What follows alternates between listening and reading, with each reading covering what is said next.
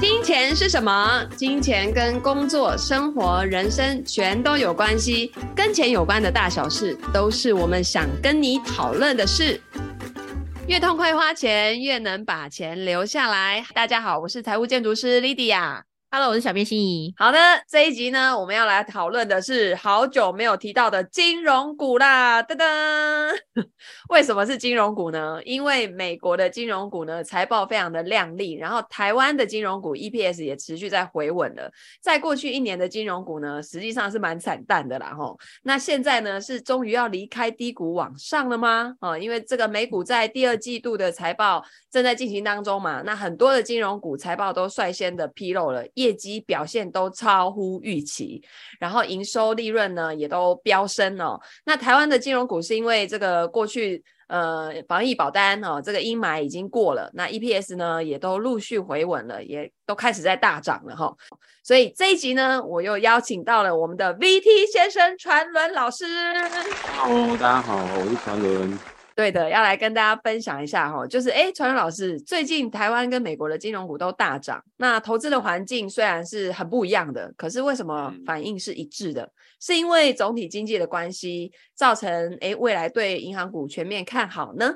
是那传伦老师，你是怎么样去看待这件事情的？其实我觉得应该是不管是美国还是台湾，我觉得金融业的反应的特性都差不多啦。大概都金融业嘛，还是跟着景气走，因为景气好的话，它才会表现好啊。所以我觉得现阶段的反弹跟上涨，其实就是跟总经环境有所改变是有很大的关系。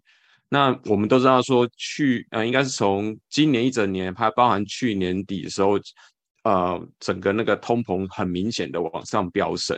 那央行其实它必须控制通膨嘛，所以就祭出了很多。政策啊，甚甚至就是说，我们可以迎我们过去这一段时间迎接了超快速的升息幅度。那你看那个联准会，它从二零二二年第一季，对不对？那时候从零利融那个利率从零，然后直接到现在已经来到五到五点二五 percent。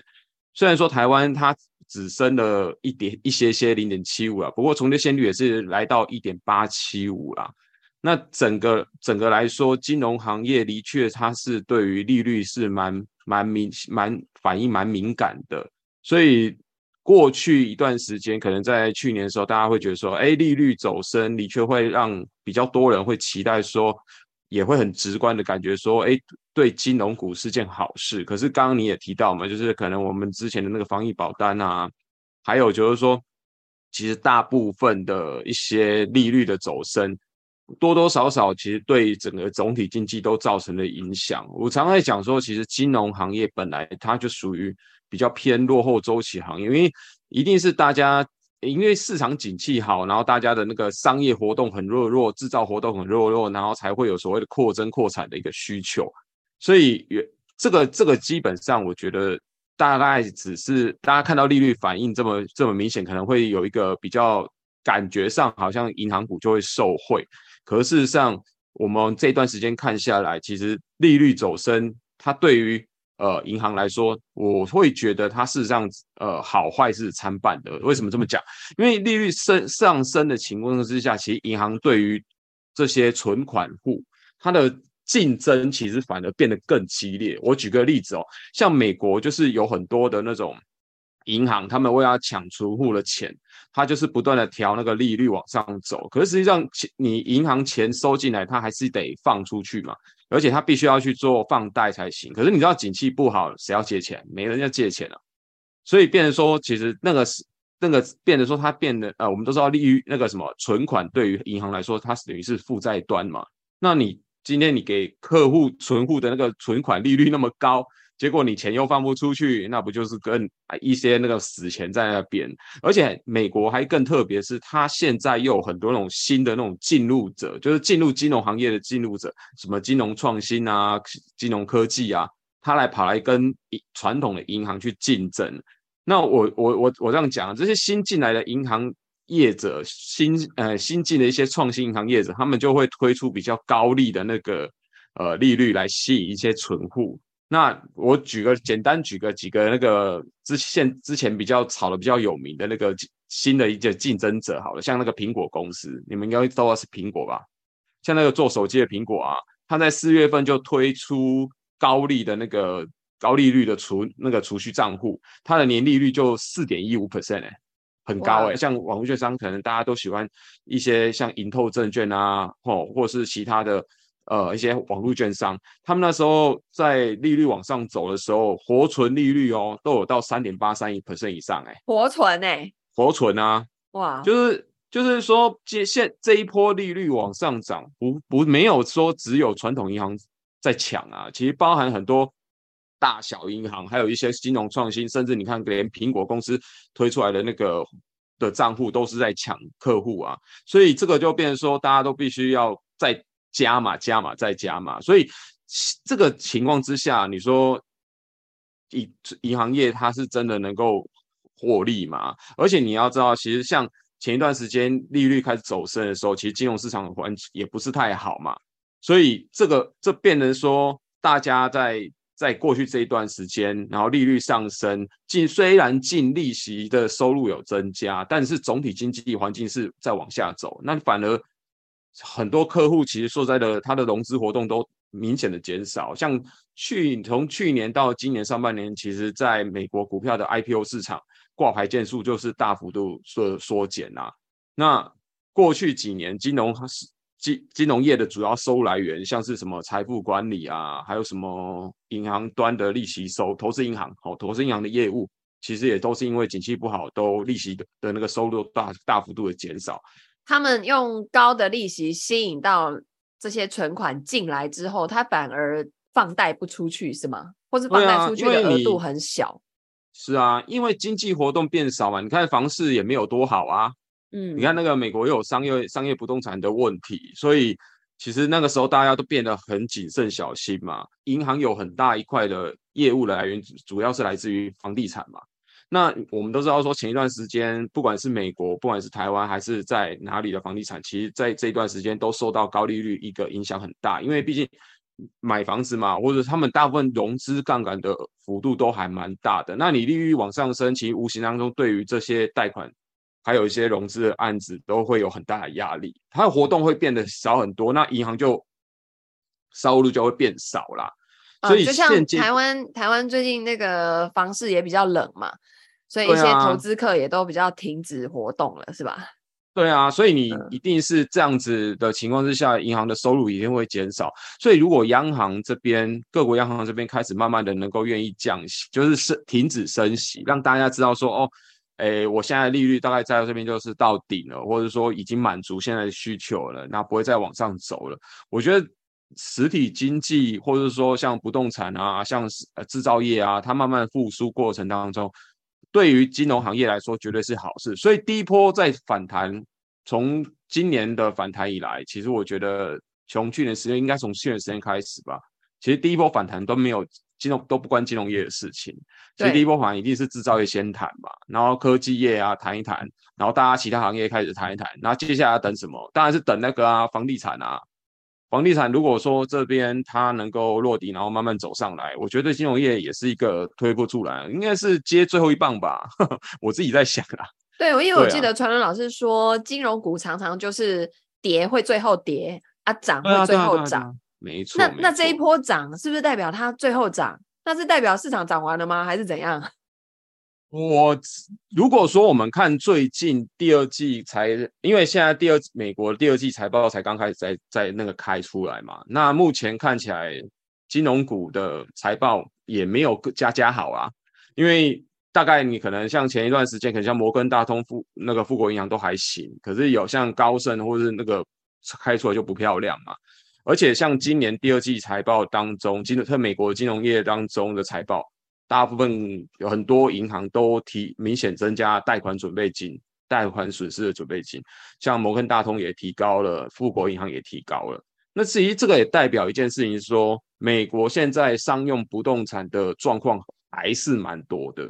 那你大家都这样都提高了贷款损失准备准备金，那你就别在一起，就那些中小型的更更不用想什么地区银行，我觉得状况也不是太稳定啊。因为整体来说，现在呃整个景气的问题啊，什么裁员啊、远程远程工作，这个整个状况都还不是太明朗，所以美国商用不动产未来面临的挑战应该还是蛮大的。然后，而且甚至我有看到一些资料是说，哎，有一些部分不动产的呃业主，他是策略性的要拖欠贷款，因为他就想说，反正就跟你讲，银行跟银行讲说，啊，现在经济不好啊，对不对？我要重新跟你谈贷款的条件。所以现在看起来，我觉得其实情况只能说，央行这边暂缓升息，其实对大家来说都会让。呃，至少让大家心里面有个底啦，你不会像之前那个完全不知道说它升到什么时候啊，对不对？状况是这样。那不过台湾金融业的差异就没有那么大了，因为毕竟只是说销，如果你它在销金这一块的比重大的公司，我就会觉得比那个以储贷为主的业务为主的公司的银行要来得好很多。我觉得关键还是要看房地产，因为你看像台湾。政府是最近一直在打房嘛，银行今年的新城做的那个房贷金额都蛮明显减少的，而且连带连那个什么，连那个台湾的那个建筑贷款余额，还有消费者什么，呃，购置住宅的那个贷款余额年增率都是都是有明显减少，所以看起来其实打房是有一定的成效，大概大部分的银行的房贷房地产的那个贷款业务应该都是放缓的啦，我觉得对金融业还是会有。比较明确影响，因为那个金额都蛮大，那个比主要收入呢。啊，你现在房地产经济不好，其实我觉得对银行来说也是有差啦。所以总体来说，总体来说，我觉得金融股还是属于景气循环的类股。所以你看哦，通常大盘在涨的时候，循环类股基本上它会，应该是说会比较有优于大盘的表现，它就是。景气在上来的时候，它就是那种推会推波助澜的那一种，但是风险来的时候，往往都会跌得比人家大，波动幅度其实我就觉得这种呃都还不小了。不过台湾的投资人可能感觉不出来，是因为我们台湾毕竟金融业是高度管制，所以它在那个我觉得台湾金融股的那个波动幅度没有像美国市场来的那么大。你看那个像美国金融业，两千零八年你们知道跌多少吗？那花旗不是跌到剩一块吗？对啊，那这样是跌多少？美国金融类股在两千零八年最大的跌幅是八十三点五 percent。其实金融类股它不太适合，在我的想法当中，我觉得它不太适合做长期投资啊，因为它反而因为它有景气循环嘛，所以它比较适合去做波段，而且金融类股又有那种落后周期的特性。哦，落后周期的特性，所以往往要等等什么？就是等你至少制造业很明确的景气向上，然后利率呈现一个缓步，就是缓升，就是没有说很快速升息那种环境，它才会有好表现。不然它其实说在的，你景气没上来，金融类股要马上变好，我觉得还是需要一点时间吧。啊，投资台湾的金融股跟投资。呃，比方说美国金融股，我觉得那个逻辑会差比较多，是因为美国的金融股它的分类很多，它有分为商业啊、大型的银行、跨国银行，还有地区型的分行哦，区域型分行，然后再来它有所谓专门做投资业务的放贷业务的，然后甚至有一些算专门做那个融资夹层的，很多它其实细分细分很多种种类。那这种这种的话，你就变成说你要对某一些产业有更。比你比方说你要他是专门做房地产的，那而且或者是专门做商用领域的，那那你可能要熟悉那他那个的整个结构的话，就花又比较花，你要花比较多的时间。那如果说是他，因为我刚刚听你这样叙述起来，呃，升息虽然大家用高利率去吸引很多存款进来，可是也因为房地产还没有起来，所以钱要放贷出去。金额也没有办法放贷放贷出去那么高，那它中间要赚到的利差可能就没有想象中的这么好。可是呢，如果这家银行是做专门投资业务的，那它可能最近市场股票涨很多，就可以赚到很多钱。所以那个金融股好像也不太完全是按照升不升息啊、降不降息这个去看哦，对不对？对啊，其实像前段时间你要说寿险公司，其实应该是最有最有股市场股票涨，应该寿险公司最快受惠啊。嗯，因为他是他那他做投资为主啊，他跟你借了钱之后，他就是去投资啊。啊，股票市场好，他当然投资收益当然是高啊。对，大家买的储蓄险，保险公司就是帮大家去做投资嘛。哎，对啊，嗯，对啊，那只是说不同，而且台美或者是说其跟其他地区的地方。呃，不是说每一个市场都一定是同步反应的，因为有些人会觉得说啊，美国的金融股好，那接下来就台湾应该有同步好，是可以，是有些逻辑上是一样。不过台湾像像台湾的金融股的话，我有观察到说，像在那种虽然说有时候制造业景气往下走，然后殖利率往上走的情况下，其实台湾的金融股反而表现的比美国金融股要来的好，蛮有趣的。嗯、那那造成。这种差异的原因是因为第一个是权重的问题，就比方说，因为可能电子电子科技电子股在跌嘛，那金融股的权重自然往上跑啊。然后再来是台湾还有一个先天独厚的条件哦，你们知道什么吗？台湾的股票值股利的值利率平均都高于三趴，嗯，比美比其他市场高。那这个东西又会吸引到更多的资金流量，很有趣哦。值利率这件事情，你说它。哦、呃，你说它真的，哎，你就它好像是股那个只是股东的权益分出来一块，可是问题是，实际上它对于资金的那种吸引力，其实还是还蛮强的，呵呵，蛮有趣的现象啊。嗯哼，所以呃，做台湾的金融股跟美国金融股的逻辑好像不太一样哦。台湾的大家都还蛮推崇存股的，反正嗯，这这这这家那个金控公司啊，或是这一档金融个股。它的业务大家也都很熟悉，然后它每年大概获利也就长那样啊，所以它的配息也挺稳定的啊。嗯、过去啦，大家都是这样看嘛，所以就用存股的方式，然后每年领那种相对稳定的配息。但是在美股上面，它好像就比较走景气循环。嗯嗯。那之前传伦老师你有提过，日本的银行股也是可以布局的方向。那最近日本银行股也开始涨啦。日本金融股的逻辑其实也差不多。只是说比较特别，是因为先前就有讲过嘛，之前我们那一集就讲过，说，诶，我日本的银的那个企业，它现在就是在股息分配部分是会比重会提高。那你知道谁谁哪一种企业手上钱最多？金融股啊，你知道问日本的银行那个钱都 Michael Michael 的。然后当然就是我觉得再加上说，他们现在日本的那个制造业有那个有体制再造嘛。啊，你体制再造，你要去扩厂，你要去创新，要不要钱？要钱啊！啊，钱从哪来？去跟银行借啊！所以我觉得这个东西，当然金融业一定会，日本金融业一定会受惠的，因为应该最近那个金融业案子很多吧，借不完吧，因为很多企业都要找他们借钱去扩产之类的。嗯，好，啊、所以那个听众们，如果对于日股相关的讯息有兴趣的话，可以再听回去听我们跟传伦老师之前讲的日股的那一集 Podcast。嗯、金融业是一百百分之百的那种雨天会收伞的公司，因为只有行景气不好的时候，那种哦，好像好啦，我景气好的时候，说实在的，你都会跑，想要去跑去找银行借钱，可是偏偏那个时候景气好的时候，银行在收银根。因为紧缩嘛，可是问题是，当景气不好的时候呢，你都你你根本就不想要破产，因为你觉得做生意可能会亏钱，你根本不想要借钱。可是偏偏那时候银行对你来说会对你最好，因为他希望你来借钱，因为他现在手上钱一大堆，他希望你借出去。可是、嗯、可是往往都是这样，都市场都是反过来反反的那种逻辑蛮多的啦。配合总体经济来说呢，你觉得金融股投资的逻辑是什么？不会到最后又是 RVT 里面就有了吧？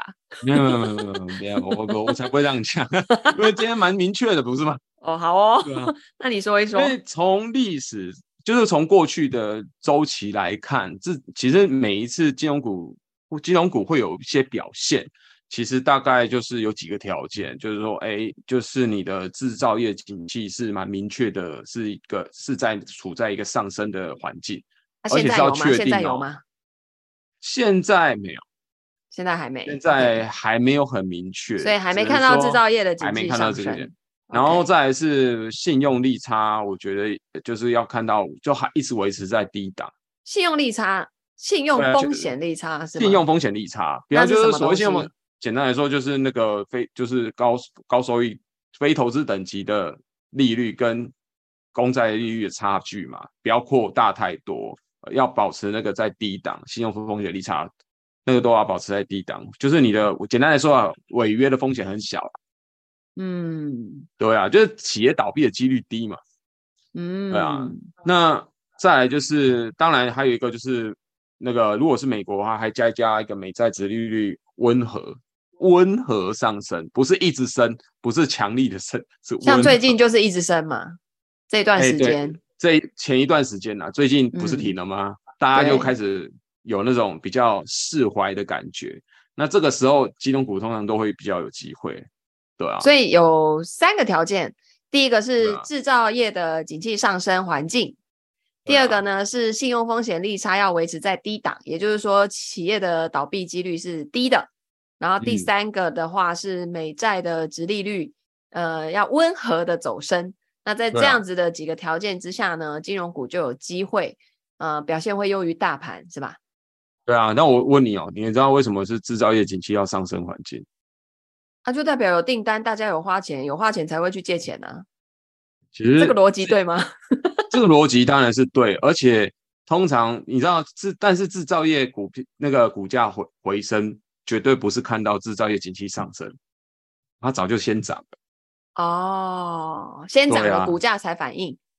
对啊，所以只说看到制造业景气上升这么明确的讯号，那个数据出来，也代表说景气是真的回升了。那景气真的回升，其实对金融行业来说就是利好啦。哦，所以可以先看到那个讯号，然后再去布局金融股嘛。反正金融股会比较慢才反应啊，对啊，不是都最后才反应。对啊，对啊，就是它是有，嗯，有 delay 啦。对，这样听起来金融股蛮脚麻的吼，就是很适合脚麻投资法的投资人。那、啊、如果还有印象，其实一八年就是这样子啊，然后还有二零二。二二零二二年也是这样子，不是吗？感觉可以比较不是也这样吗？对，不用那么紧张，可以做的比较慢悠悠的感觉。对啊，它有适合族群啊，它有适合族群啊。自从去巴厘岛回来，我们什么都想慢悠悠这样。嗯、那为这就为什么很多很多那种人觉得说金融股适合存股，因为它的调性就是这样子啊。你因为你看了很多东西，你看了很多，比方说制造业数据，看了很多。可是你最后，你如果那时候去做金融股，其实你会发现，哎，那个 timing 点还蛮好的。嗯，不用。可是问题是，如果你去，对啊，那你去做那个，你制造业景气上，你去追制造业啊，人家已经涨翻天了，像现在跳进去做甘美湖，对啊，就有点那个了哈。没错，没错。哎，那这样子拉长来看，现在这个时候会不会是金融股最好的买点呢？嗯，我觉得现在嗯还不能确定说这一波景气调整周期已经过了耶，而且当然你说联准会升息，它的确是符合几呃条件呐，就是哎那个利率基本上美债殖利率现在看起来未来应该是不会再像之前这么急升了，对，然后再来是上就是说信用风险利差在上半年整个金融环境。因为那个像我们今年上半年不是有那个金融风暴嘛，就是美国银行那个矽谷银行倒闭的事件，那也没风暴到哪去啊？大家在想说会有风暴，结果也还好。对，所以风险利差有没有扩大？没有。嗯，哦，所以基本上看起来已经符合两个条件了。所以三中二了，三中二还差一个。对啊，啊，所以所以有一些资金就先进去了嘛。哦，你会发现有些进为什么制造业景气？哎呀，对啊，不过。我觉得现在市场资金不会再重仓在这个地方，现在市场资金应该还是重仓在资讯科技还有其他制造业为主了。就像我们刚刚讲的，就是哎，制造业景气还没上来，但是大家现在在现在跑那个那个资讯科技那边玩沙有没有？那一池先在先玩一波，先玩一波，然后法人我是觉得也不会现在去重仓啊。但是如果说你如果真的啊、呃，投资人真的是喜欢金融股的比较保守的投资人的话，倒是现在可以好好的挑一下，然后慢慢、嗯、慢慢去观察一下。我觉得毕竟景气呃，毕竟景气软着陆的，目前是朝软着陆的方向去进行，那就是现在就等说，哎、欸，整个金融股调完体质啊，打呆啊，提炼 这样，呆账该打消的打消，对对对对对对，像台湾的最、嗯、这一次这一次也都在提嘛，这一次第二季财报都在提嘛，那我觉得就是应该会有不错的机会的，在未来，如果这个。景气的周期是真的，就是说第一个软着陆，然后接下来慢慢的从制造业的景气这样慢慢复苏上来。我觉得，嗯，倒不是一个，倒不是一个好机会啦。哎，那崇元老师，那个刚刚我们不是有提到金融股里面又分好几种嘛？譬如说有以销金业务为主的啦，财富管理为主的啦，啊，自己做投资的为主的啦。嗯、那如果现在要选的话，要选哪一种比较好？现在哦，对啊，嗯、就是现在要布局未来的话。这个对我来说真的蛮难选的，因为呃，如果说如果说就目前来看啊，我觉得我反而会去选那个先前比较被打的很凶的，或是那个比方说什么的寿险公司啊，哦，就是以寿险为主的啊，然后就是相对来说，它对啊，就是之前比较。比较比较累的那比较低基期的，还有就是房地产比重大的啊，闷的、啊。哦，现在比较不怎么样的产业的。对、啊，对、啊，对、啊，就是我觉得乖离比较大的比较比较好吧。哎、欸，那如果未来好的话，会不会我刚刚提到的这几种类型的金融股会全部一起涨？会啊，会啊。这样是不是买金融相关的 ETF 也 OK 啊？对啊，其实我觉得买 VT 也很好。为什么？因为 BT 里面有 BT 里面也有金融股，当然有啊。比重比重高吗？哦，就像我们刚刚讲的，它主要就是跟着景气走。那你景气往上走的过程当中，它一定会跟着走。然后你当然自然它在权重里面，在大盘里权重里面也就会慢慢增加。我们刚刚不是讲了吗？就是说。像像台湾的金融类股，它有些时候是因为如果其他产业在跌的时候，它的权重也会自然的去拉升，甚至它会因为其他行业在跌的时候，资金会往它去靠。其实这都很明显啦，就是它其实有时钱也是跑来跑去，重点是它就是跟着景气走的，很明确在会跟着景气走的行业，而且它稍微会 delay 那个制造业。那我觉得这这个是部部分，如果你有有去抓到的话，其实相对来说，我觉得也相对蛮安全的啦。嗯嗯，我听下来到现在有一种金融股是一种 调节水量的功能，它感觉有一点像备用的一个水水库水池在那里，然后当市场水不够的时候，它放一点出来，然后市场水太多，它收一点回去，然后所以它的那个步调就会比市场慢个一步到两步这样。有这种对，有这种画面感，这种状况，对，没错，嗯、对啊，所以其实我觉得还是蛮适合一些比较熟悉金融行业、金融股的投资人去投资它，对啊。嗯哼。好的，那所以呢，这个听起来哦，个股的选择呢，需要看一些条件。那当然，如果说。呃，听众朋友们不想伤这么多脑筋的话，也可以找相关产业类别的 ETF 来来看一看啊，哦，是不是有自己喜欢的样态在里面？当然了，在做投资之前，一定要先把自己的收支管理跟现金流量管理好。为什么？你看，光金融股你要等它涨，它总是最后才涨，对不对？所以一定要一段时间嘛。你买进去之后，不要去，不可能去期待它说啊，隔天就会开始狂飙哈。那这个时候，我们的资金控管就非常的重要，不然呢，很常会遇到说，它都还没有开始涨，我就突然间家里要用钱了，对不对？像接下来九月要开学了，好多孩子们要缴学费了，对不对？那很多的家长就会，哎呀，怎么办？学费不够缴啊，去卖一张股票，卖两张股票来来缴这个钱。那搞不好呢，金融股在后面还涨更凶的话。那不就很可惜哈？所以我的意思就是说，我们在做任何的布局之前，还是得要返回来看看自己的财务体质啊，在健康的情况下呢，我们才有办法去做长期的投投资跟长期的滚雪球啊。那投资呢，大家要把它想象成进补啊。哦，如果财务体质很虚的情况下，你就给它补下去的话，常常会虚不受补。所以呢，这个在我们。呃，绿点呢，我们就有在七月跟八月举办了一系列的线下活动。那我们称它叫做财富丰盛的环岛列车。为什么是环岛列车呢？因为它北中南各有一场活动。